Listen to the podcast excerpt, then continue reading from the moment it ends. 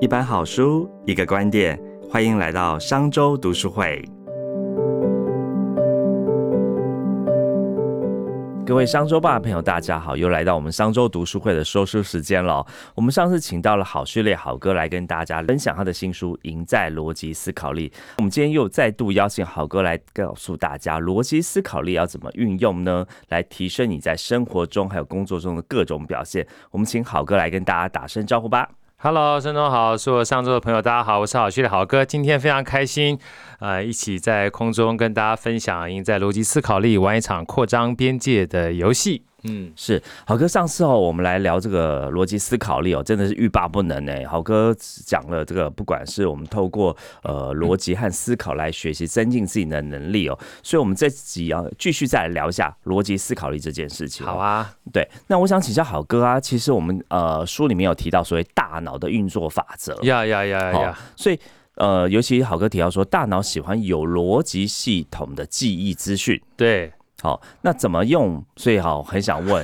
对，怎么用逻辑来增进我的这个记忆力 呢？尤其常常忘东忘西，生活真的很忙、呃欸这这这，对这刚刚孙总讲忘东忘西，真的不要怪自己。嗯，有一本书，我想这个大家可能过去几年哈、大家可能都听过，可能不见得真的看过。如果大家有机会的话，可以把这本书拿来看，叫《快思慢想》。快思慢想，哎、啊这快是一本很好的书，呃，非常好的书，只是它比较大堆头、大部头啊，很多人就是呃可能没有耐心去看啊。那好哥简单跟大家分享，我看完之后，我常跟大家说，什么叫快思慢想呢？就是因为他本身写丹尼尔·卡尼曼，他是个经济学奖得主，可是大家知道吗？这个经济学奖得主他不是学经济的，他主修是心理学，哦，属于心理学，是不是很有趣？嗯所以以前好哥以前在学经济学的时候，都说啊，所有经济学都是理性思维。现在目前得到奖的这些理经济学家都是学心理学的，嗯叫做行为经济学派。，对，讲白了就是没有那种理性的东西，大家都是靠你的不理性才能叫你买东西的，没 错，所以才说，哎、谁说人是理性的？嗯是不是？比如说我们讲说什么叫促销，对不对？今天告诉你说是一百块钱你不会买，但是告诉你说定价三百块钱，然后只卖一百块钱你就买了，这个叫锚定效应嘛，对啊，这种东西其实都是在心里面哈、给你造成一个，哎，是这个样子。那这个样子的话，你就会这样去做哈。所以回过头来，我们讲说快思慢想。我看完这本书之后，最让我觉得一个心安的话，或者是回过头来讲逻辑思考的话，就是大脑的本质是能不思考就不思考的。嗯，不要占这个记忆体，对，好，那我们这样子趁这个机会用点冷知识跟圣宗聊聊天儿啊，嗯那这种我们猜猜就好了。好这个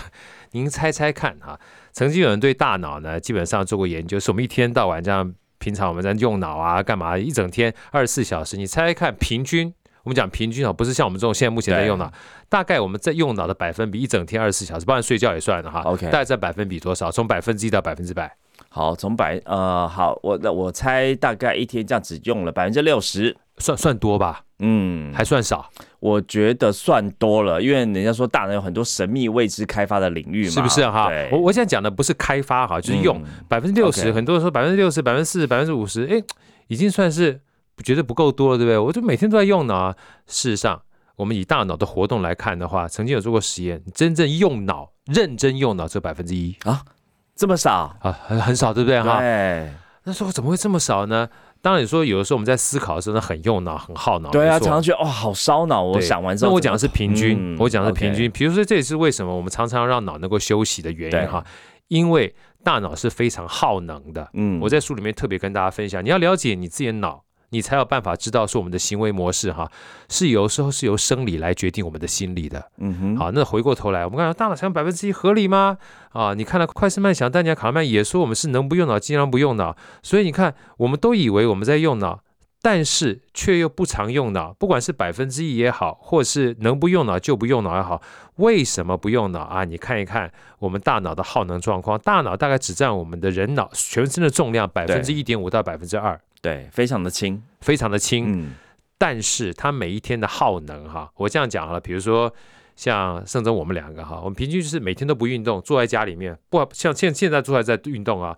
叫基础代谢率，就什么都不做，嗯我们就要耗能，差不多平均是一千五到一千六百大卡， OK，一千五大卡以一上，千五大卡左右哈，嗯，加上运动，比如说我跑一小时的话，那就是四百卡。啊，那这样的话就是一千九百卡。对，所以如果说我吃今天吃的热量是大于一千九百卡的话，我就会变胖。对少一千九百卡的话就会变瘦啊！嗯借这个机会，不只告诉大家逻辑思考，顺便告诉大家怎么减肥哈。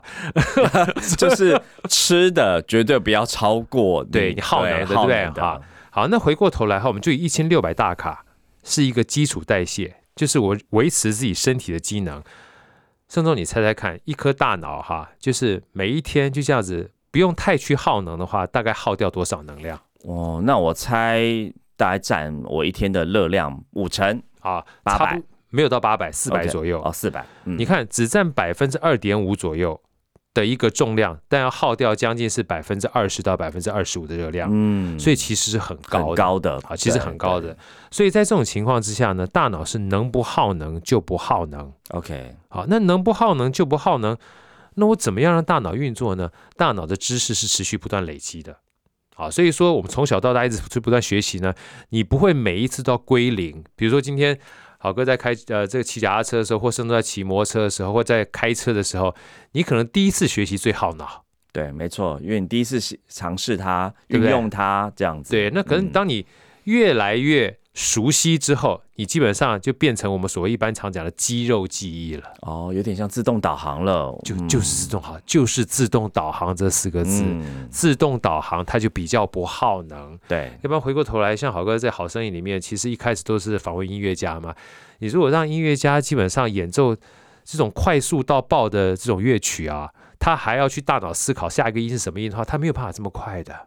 他是透过刻意练习，让所有的脑袋的记忆变成肌肉记忆之后，他不需要思考，哦，基本上它就是一个反射动它作就是了。反射动作。嗯所以说，我们讲说不要用脑这件事情，倒不是说脑的功能不见了，对而是它基本上要让它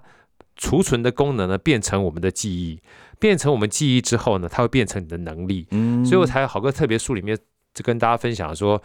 我们真正扩张边界哈，所以阶级就是层次来看的话，它是有三个不同的层次。对哪三个呢？第一个是知识边界，知识边界，各种不同的知识学习啦，对，看到的啦、听到的啦、读书啊，都叫做知识边界。嗯所以知识边界一定要记住啊啊！知识边界要记住好，我顺便跟大家分享一下，啊待会讲说怎么样记住比较有效哈，这是大脑很重要的关键哈。但你记住之后，你才能够拿来用，拿来用才会有用。所以第二个拿来用才会有用这件事情叫做能力边界，能力边界，因为你如果没有拿来用，这些姿势是死的。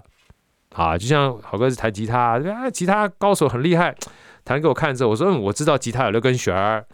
然后各种不同的 key 啊，也可以唱歌，但是这个只是知道，是增加我知识，有这个乐曲，有这个乐器，但是我要自个儿练才能变成我会自弹自唱啊。哦，OK，有点像好哥在上一集讲到的行动力，没错嗯你，要必须把这个东西变成你的行动力，才会把这样的东西变成是你的，这叫做能力。 ，OK，但是能力这件事情会持续不断的累积之后，你就知道，我还是用乐曲这种来诠释哈。今天好哥会拉大提琴，跟马友友会拉大提琴，就算是技巧一样，诠释也不一样。嗯，没错，他会知道我今天在两厅院要用什么样的方式去诠释，我在魏武营要什么样的方向是诠释。我基本上针对不同的叫做听众会什么是诠释，某种程度上面，它可以透过不同的时间跟空间去诠释这个乐曲的时候，除了技术能力要到位之外，还要有智慧要去判定。所以第三个呢，就是智慧边界。智慧边界啊，，那好哥常讲说什么叫智慧啊？智慧是一个从观察到洞察的过程。嗯哼，啊，上次我们谁提提到过了，就是你如果一直赚钱，你就知道说富有的人好像就只有钱，这叫做观察。嗯，但是你真正再洞察一下，说，哎，好像不见得所有有钱人都会快乐，这就洞察了，你就知道说，真正幸福的关键不只要有钱，你还要知道把钱去换成时间，再去换成你注意力能够放到的地方。所以钱是目的目标，它基本上不是公，不是真的目的嘛。嗯，所以像这种基本上就是一个从观察到洞察的过程，这就是智慧边界的扩张哦，OK，啊。那回过头来，好，刚刚讲说，那说了这么多，再回到盛总刚刚问的说，对那大脑这个运作哈，那么耗能该怎么运作呢？很简单，好哥举几个例子跟大家做分享哈。我讲这个例子，大家一听之后就知道，哎，好像是这个样子。我问这个盛总，盛总听过 TED 吧？有哦对不对？TED 演讲对不对？对，特讲八分钟、十二分钟、十八分钟，各种不同短的演讲都在这里面。当初为什么十八分钟？因为他做过研究，人的注意力超过二十分钟以上就涣散了，没啊错，就跑掉了，就跑掉了，对不对？嗯所以二十分钟以内越短其实越好嗯，啊、越短越好，这件事情很重要哦。 对，但对讲的人不太容易耶。对，这个也是我们一般而言哈。是反人性的，因为我们对人性是习惯，希望东西塞给你很多，嗯，啊。那在这种情况之下，因为只有八分钟、十二分钟、十八分钟，大家猜猜看啊，或慎重的猜猜看，通常一个 TED 里面哈、它要传递的重点有几个？从一到嗯哦一、到十好了，一到十哈，嗯，呃，因为时间很短，我觉得恐怕三个不三能个，太嗯多。没错，对啊，这是正宗高手哈、通常呢，三个以下，有的时候标题它就是要传递的讯息，对，啊，比如说今天你的姿态会决定你的心态，嗯光这个台、这个这个 title 就已经说明了，就是有的时候你不一定要觉得很快乐，你只要把这个嘴角哈往上一扬，你开始微笑，大脑是分不出来你是真快乐还假快乐的。哦，所以演戏这久了就变真的对了，。练习久就变好哥就是这样子。哦我记得我那时候大呃高三到大学的时候，那时候我的个性跟现在是完全不一样，我非常内向，而且不会笑。所以那时候我的爸爸的学生送我一本卡内基的人际关系与沟通，嗯，我还记得好清楚。第二章他说微笑，他说微笑呢是拉近人与人之间关系最简单又最直接的事情。所以那一年我对着镜子练习微笑，练习一个半月。哦，所以也改变了好哥你从此你的性格的某一个部 分。完全改观。嗯有机会再把这个当故事，希望有对机会再来盛总这边分享哈。没问题， 所以说，微笑这件事情，就回到好哥刚刚讲，TED 其中有一个 topic 叫做你的姿态会决定你的心态。嗯，有的时候不要你觉得不开心，你假装开心。你都会变得开心。大家发现，所有的在那几分钟的演讲里面，他就用各种不同的正向的故事、反向的故事，就说这个重点。所以只有一个，当你过去听完之后，所有的故事都忘记，但是你至少记住了这一件事情。嗯，大脑不要记很多，其他都是点缀而已，这叫一件事情，哦，抓住关键，抓住关键。那第二个呢，是在 TED 里面豪哥特别访谈术里面跟大家分享的，它叫三数法则，三数法则，一二三的三，哦数字的数，哦，三个法律的数字，对，三数法嗯则，法就是法律的法。则就是规则的则，规则的来这则个这个这个借这个机会再跟盛总玩一下哈，反正盛总我们现在什么都没有嘛，对，我们纯粹是两个好面对面嘛哈，对，没错，所以我想借这个机会听 podcast 哈、也跟这个在听 podcast 的好朋友听啊，就是没有任何的资料，你听完好哥讲了的时候过程当中呢，也透过这个圣中，也没有跟好哥先这个这对啊，我们这个都没有蕊过，没有哎蕊过对不对哈？来，好哥讲十样东西。 OK，啊这是好我我老婆呢，那时候每次叫我去买东西啊，这个真实案例啊。那我讲这十样东西，你去试着看看。好哥讲完之后，我刻意的，你会发现十样东西听起来不太容易记住啊。嗯对为什么？因为心理学家曾经做过一个测试，人在同一个时间里面哈、能够记得最大的数字啊是七正负二。对，就是如果你记性稍微好一点的话，就是七加二九个东西算是很不错的。然后如果说记性不是很好的话，七减掉二就是五个。五个，好，所以记得越少哈，记得越牢。嗯那好哥现在讲十个，已经超出一般人能够记的范畴了哈。 ，OK，这是练习试看看好啊好，没问题来，，好，呃，我们不用记哈，第一个就就用所脑以不袋能记好，写笔记不，不用写笔记，你好就听着好啊。，好，牛奶、啊哈，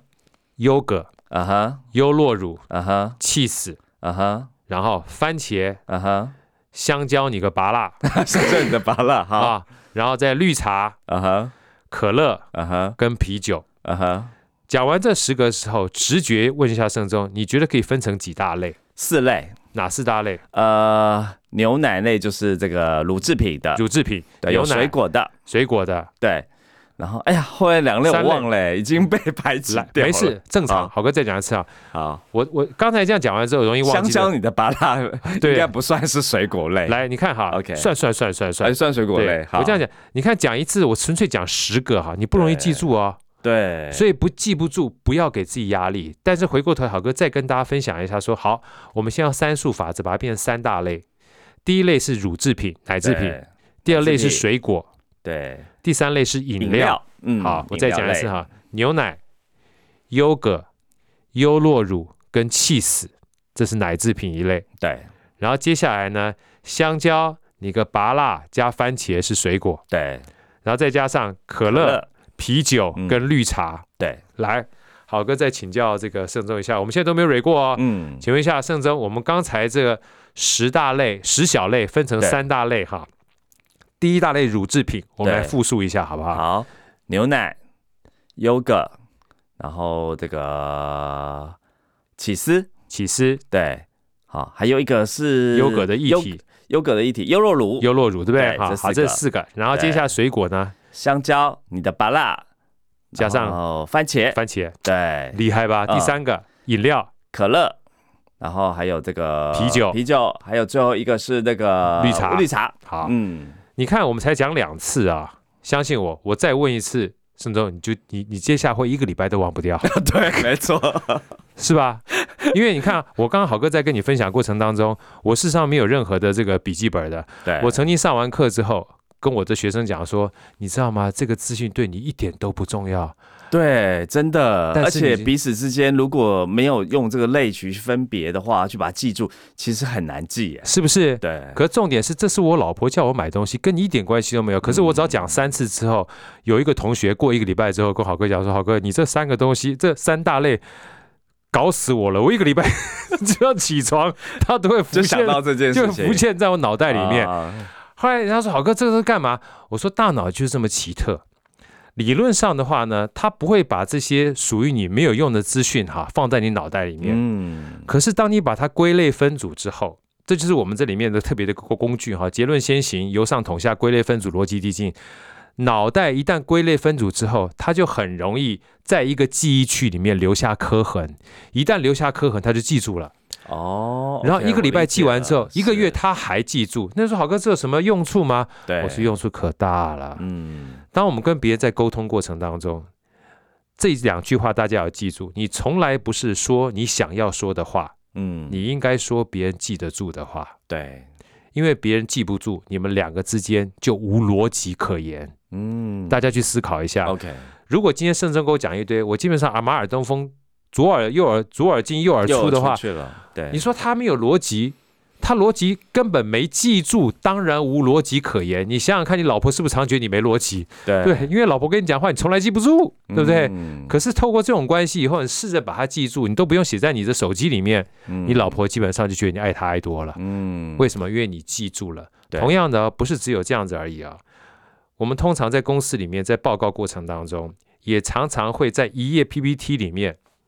放了好多的资讯，对，就是我想讲好好多，我舍不得放弃它，，对。然后我现在讲很多场景，大家去思考一下。嗯然后很多的时候，我们在跟客户介绍我们的功能的时候，巴不得把我一千两百三十八个功能全部跟全部客户说讲光完。光，对，但回头你想想看，你讲了这么多，是你想要讲的，还是你希望客户能够记住的？嗯，倒过来讲，对，像上次不是上周这这个问好哥说查理芒格倒过来想吗？嗯如果换个角色去想，你今天如果是客户的话，你记得了一千两百八十九项吗？嗯，回到好哥刚讲的，记超过九个就已经是人才了，对，记五个是一般平凡人。嗯，如果你可以让他记住一个的话，他就可以帮你口耳相传。所以那时候听过一个华山广告的老板特别说过一句话，他说：“真正厉害的人在做行销的过程当中，很在乎口碑，嗯，口碑行销，口碑行销，对不对？嗯但是大家都没有对口碑这两个字做过定义。他说什么叫口碑？他说口碑就是让你的客户用一句话说出你的好。”嗯，我听完之后，我觉得妈太有道理了。他如果一句话说不出来，说的这个七七六落的，哇，代表跟他就没有很喜欢你了，是不是对？就打比方说，哎、我跟你讲，这个好哥有多好，我跟你讲，好哥这个人真的不错，他我跟你讲，嗯，哎他真的很好， 他真的很好，他他他好在哪里？对不对， 说了半天说不出来，嗯对不对？当他说不出来的时候，就等于说完之后你记不住他的好。对，所以华山广告那个创办人的时候讲说，回去华山本人他说，口碑这件事情不是说你有多好，而是每一个人都用的一句话说出你的好。哇，那个坦白讲，记得可就凶了。嗯，哦，我还记得那个时候，呃，我们在上研究所的时候，所以这跟大脑关系特别。所以我上讲说，大脑这个哈，第一个第一个大家记得一件事情，就是大脑它本身因果关系虽然很重要，但是最重要的关系因果不要太多，少就是多，对，然后抓住归重点，抓住重点很重要。然后归类分组这件事情很重要。像我刚刚讲十个，那这对个盛总我们再来玩一下好不好？好我刚好刚刚刚讲讲十个对不对？奶制品奶制品有几个？哪几个？三个，四个啊啦。四个，对，有这个牛奶、优优格、优酪乳，还有起司。你们很可怕啊对不对， 我不要每天早上起来都想到 它。对？水果呢？水果有香蕉、你的芭乐跟番茄，很烦对 不对？饮料呢？，饮料有可乐、这个绿茶，还有一个哎、最后一个我忘记了、欸狗狗狗狗狗 beer 啤酒。 对对 对，啤啊很酒。抱歉，好哥 OK 再讲一下之后，好你回去真的一个礼拜都忘我不不掉。要， 你看，这就是很烦的一件事情，对你知道吗？所以说，让别人记住这件事情很重要。对所以，如果你没有让别人记住的话，坦白讲，他不会在大脑里面留下任何的记录。嗯我们是无逻辑可言的。。对，无逻辑的东西，他未来他就不会再把你拿出来当成是他参考的依据。嗯所以有的时候我们开始讲说，身为一个不管做生意人也好，或是自己也好，我们都希望别人能够记住我们，对不对？对，没错，第一个，如果是我们自己的话，老板在打考绩的时候要记住我们，对不对？但你在公司里面所有的产品，基本上你希望消费者能够记住你，所以希望别人能够记住你这件事情，远比你想要告诉别人你有多好对，还来得重要。不是一个销售策略，是人大脑的运作原理，哇，我觉得好哥你很会抓重点呢、我就是是吧？？对，没错。那我们刚才讲到这个是非常简单的记逻辑力哦。那如好，我们大家可以说，哎、在我们生活当中要做非常多的决策或思考下很多的决定，这当中可以怎么帮助我们来下决定，做好这个这个逻辑思考力的训练呢？哦，这个、嗯这个，盛总讲完之后，这是好哥最喜欢讲的一件事对情哈。我这样讲好了，通常我们在做决策的时候，我不是讲导航吗？嗯自动导航吗？什么叫自动导航？自动导航就是用你过去的经验来做判断，但是。请大家思考一下，你的经验到底在整个茫茫人海过程当中占的比率有多少？你不知道，因为我们讲说我们不知道，我们自己不知道嘛。嗯对，所以通常我们在做决策里面，如果今天没有上好哥这堂课，或是学好哥这堂这本书里面，好哥跟大家分享一下，你思考一下是不是这样？我们最常做的决定都是两个、三个之间，一个叫我认为，一个叫我觉得。对我认我跟我觉得，我认为，哎，我觉得我认为这个不错，我觉得这个很好。嗯但是你认为跟你觉得一个非常可怕的东西叫做我，嗯只有我，嗯，非常主观，非常主观。所以啊，好哥有两个方式跟大家做分享啊。我们常讲说集体讨论，集体讨论，集体讨论是要大家集体讨论，而集体讨论里面，好哥书里面特别提到工具，呃，希望大家能够参考，就是当我们在讨论过程当中，针对这个议题啊，不要依序的去表达大家的意见。因为依序表达大家意见，常常会碰到同才压力。对，比如今天这个，先让这个盛东讲完之后，啊，盛东是我好朋友，他的意见跟我不一样，但是他已经讲这样子了，我基本不好上意思反驳了，嗯我就不好意思反驳了，对不对？对，或者是盛东就是我老板，哇靠，妈更盛东不已经敢反驳，我早死 啊，对不对？他都先讲了，我还要反忠驳言逆耳啊， 对不对忠言逆耳，连工作都不见了。这个现在这个这个年年头工作不好找啊，嗯对吧？所以什么样的方式最好呢？最简单的就是好哥常讲用便利贴的方式，嗯哼好让便利每个人贴表达意见。 ，OK，让每个人表达意见，甚至基本上放在一个这个黑色箱子里面拿出来之后，就是匿名表达。嗯哼好哥书里面特别讲说，想想自己，再看看别人，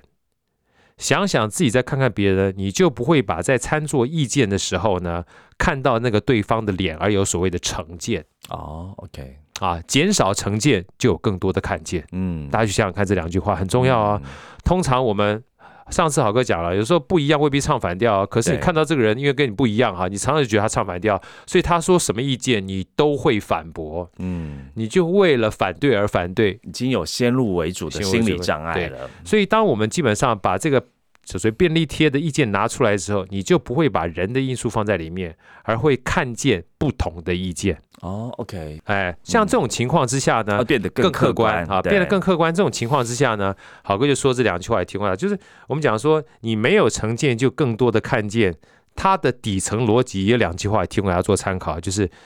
我们在公司里面想要做到好决策，什么叫做好决策？你永远不知道什么好决策，嗯，但是你要更多的选择，你才有好决策。所以这两句话是：想要得到一个好点子，你首先要有很多点子，嗯，你才有选择权嘛。没错，对不对？如果今天只有一个点子，你不得不选它，你会发现我们通常会很喜欢自己的想法啊，嗯，然后你喜欢自己想法之后，其他想法就进不来了。对，它会让我们对所有其他的意见哈、有所谓的排挤效果。所以尽量让自己不要有排挤效果的简单的方式，就是摒除掉人的因素。好哥提供一个工具哈，就用便利贴也好，或者意见箱也好，对，不要看到人把意见丢下去，然后透过意见呢的整理之后，让自己有很多有点子的机会，嗯，你才能够从众多的点子当中挑去挑最选一个的好的点子。 OK 好，所以说要想到得到一个好点子，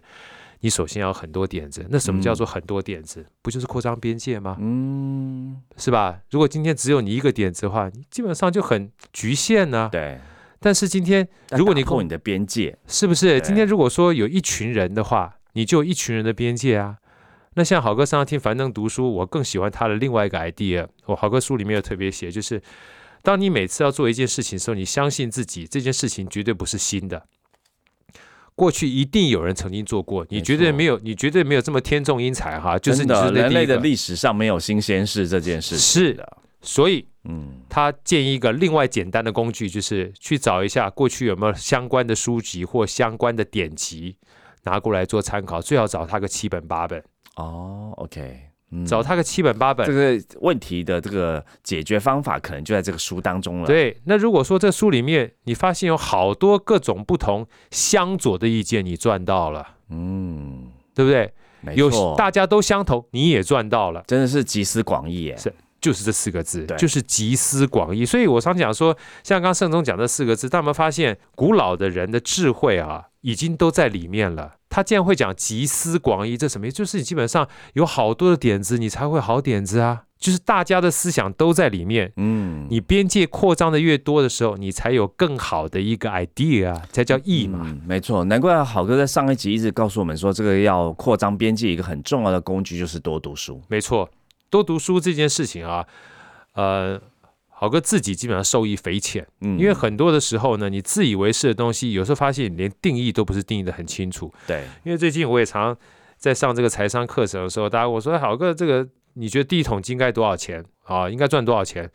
我就问说：“你觉得第一桶金该多少多少钱？”嗯来，那个深圳好哥请教一下，第一桶金你觉得该赚多少钱？嗯，如果就我们像一般的观念，第一桶金都用一百万来计算，是不？是嗯很有趣啊？嗯，一百万台币啊，对。然后你到对岸对岸问，就一百万人民币啊，嗯然后你 真的吗？对也是用一百万，对，然后后 OK，然后到哦到到美国去就十万十万美金啊， OK，那奇怪嘞，嗯为什么？那然后我说为什么呢？那第一桶金之后呢？那就赚第二桶金。 我说是吧？哈， 对，没错，第一桶金是为了赚第二桶金。对，如果是这样的话，我说它的本质是什么？本质就是把资源做复制。嗯，如果本质是资源做复制的话，为什么一定要一百万呢？其实对你十块钱基本上就可以了，对，一块钱也可以。你只要存在银行里面开始有利息的时候，你第一桶金就已经开始发生从钱去赚钱的功能了，啊，好哥，你这个我又让我想到你上一集说行动为王，是不是？嗯是不是？所以有这个第一步之后复利效应，对啊。嗯，所以很多人说第一桶金，所以当你理解这件事情的时候，你就不会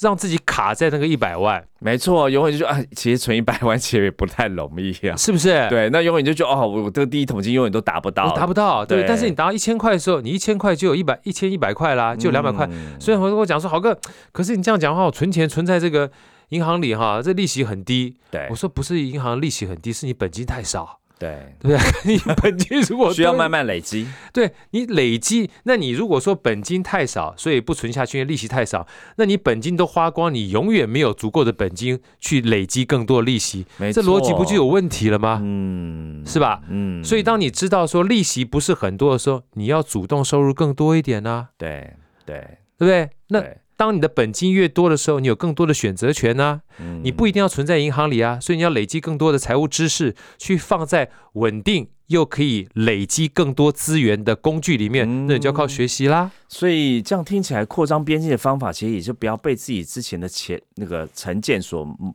蒙蔽了，对，蒙蔽了，真的啊也局限了。嗯，我这边再多举个例子啊、我们还有点最后一点时间啊、就是常常在财商，因为生活这件事情跟财商跟我们讲说逻辑思考力有非常大的关系。我再请教一下盛总好，盛总，请问一下，你觉得什么是财务自由？财务自由就不再为钱所苦，是不是？嗯，不再为钱受苦。然后最常我被问到财富自由之后，好哥，你觉得应该存到多少钱才能财富自由？盛总，你觉得存多少钱？哦，最近有一个新闻说，好像要退休后至少要存一千八百万，啊，一千八百万。好对，好哥存了一亿，你觉得多不 多？呃，当然非常的多了，是不是好哥但是如果这你不好多小 倍啊了，好，那好哥问一下哈，那如果不小心你你存到一亿之后，嗯娶到一个老婆，好哥不要讲是谁了哈，对我没有说强尼戴普老婆了哈，诸如 此类。他如果花钱速度很快， 他如果说一个月花了一千万，你觉得你这一亿能够撑多久？哇，这不到一年就结束大了，大家理解的嘛，对不对？所以说，哦其实赚钱的多寡从来不是关键。对，所以后来有一本书的作者，我非常喜欢他的定义。这本书作者叫古典老师，他嗯拆掉思维的墙。他说，财务自由或财富自由讲的从来不是财富，而是自由。嗯而呃自由等于能力减掉欲望。嗯，当所以你如果你的欲望很低，其实不需要一一千八百万，也许是可能只要一千万或八百万就够了。甚至我举嗯个例子，好啊像我妈基本上每个月大概她的被动收入加她自己的什么退休金啊，或者这个大概只有三万多块钱，对啊，但她没有任何的房贷对、啊。那每个月呢，她要做很多善事，然后帮助很多的公益，对，所以每个月我在饭桌上面吃的东西很多都别人送的，对，她可能一个月大概只有一万五的花费，嗯所以三万块钱大一万五，再加上她自己保险，基本上都已经退休了，嗯，她事实上已经财务自由了。对，因为他的能力也许不像别人想的这么高，但他欲望很低。嗯我另外一个学非常喜欢的作者叫僧人心态的 J. Shetty 哈，对，他去当和尚，他说当和尚的时候，帮你欲望降到最低的时候，你发觉你要的真的不是很多。而在这种情况之下，能力如果不高，欲望降低一点，欲望掌控在你手上；嗯但如果欲望稍微高一点，没有关系啊，你多赚点钱嘛。嗯像我那个侄子有一次，他在我们家，他已经很辛苦，他在会计事务所工作。突然有一天，他暂时住我们家的时候，发现哎奇怪，门口怎么有一个 Uber E 的箱子？你知道？我说：“哎妈，你还送 Uber？” 啊，鼓掌！我最近想要多赚点钱哈，去买个什么巴拉巴拉巴拉，所以我的我薪水要存下来，所以我想把这个 Uber E 赚到的钱去买我想要的东西。我说：“你这样一个月能赚多少？”鼓掌！你这个地方赚很多哦、我一我一个礼拜礼拜六哈。跑八小时可以赚到差不多六千块钱哦，OK，哦，三千块钱，嗯三万两天可以赚六千块。对，我说那一个月可以赚两万多，对啊，我基本上赚一个月我就可以赚到我想要买的东西了。嗯，所以当他有欲望的时候，没有关系啊，你去提升你的能力就好了。对，那最重要是后面这句话：自由等于能力减掉欲望。能力很高的时候，能力不高的时候，降低你的欲望；嗯，欲望很高的时候，提升能你力。的能力，能力嗯跟欲望都掌握在我们自己的手上。对，所以什么时候自由，你说自由就自由。嗯，什么时候可以自由，什么时候你说自由的那个时候，你就可以自由。所以，当他理解这样的一个思考跟你想要的目的之后，你的逻辑基本上瞬间基本上就开阔了。我觉得还是回到像刚刚我们在讨论啊，好哥这书啊，虽然是在讲这个逻辑思考力，但我觉得它也不断的提醒我们要活在当下哦。非常谢谢好哥今天带来这么多精彩的案例哦。其实好哥你在书里面提到说，知识不是用来推翻，而是持续的不断扩张哦。呀希望透过这一集的内容，也让大家能够从自己喜欢的领域开始去玩一场扩张边际的游戏哦。谢谢各位听众的收听。如果是使用 Apple Podcast 收听的朋友，也欢迎到评论区留下五星好评跟您的感想。我们下次见，也谢谢好哥，谢谢谢你的赢在逻辑思考力，拜，拜拜，拜。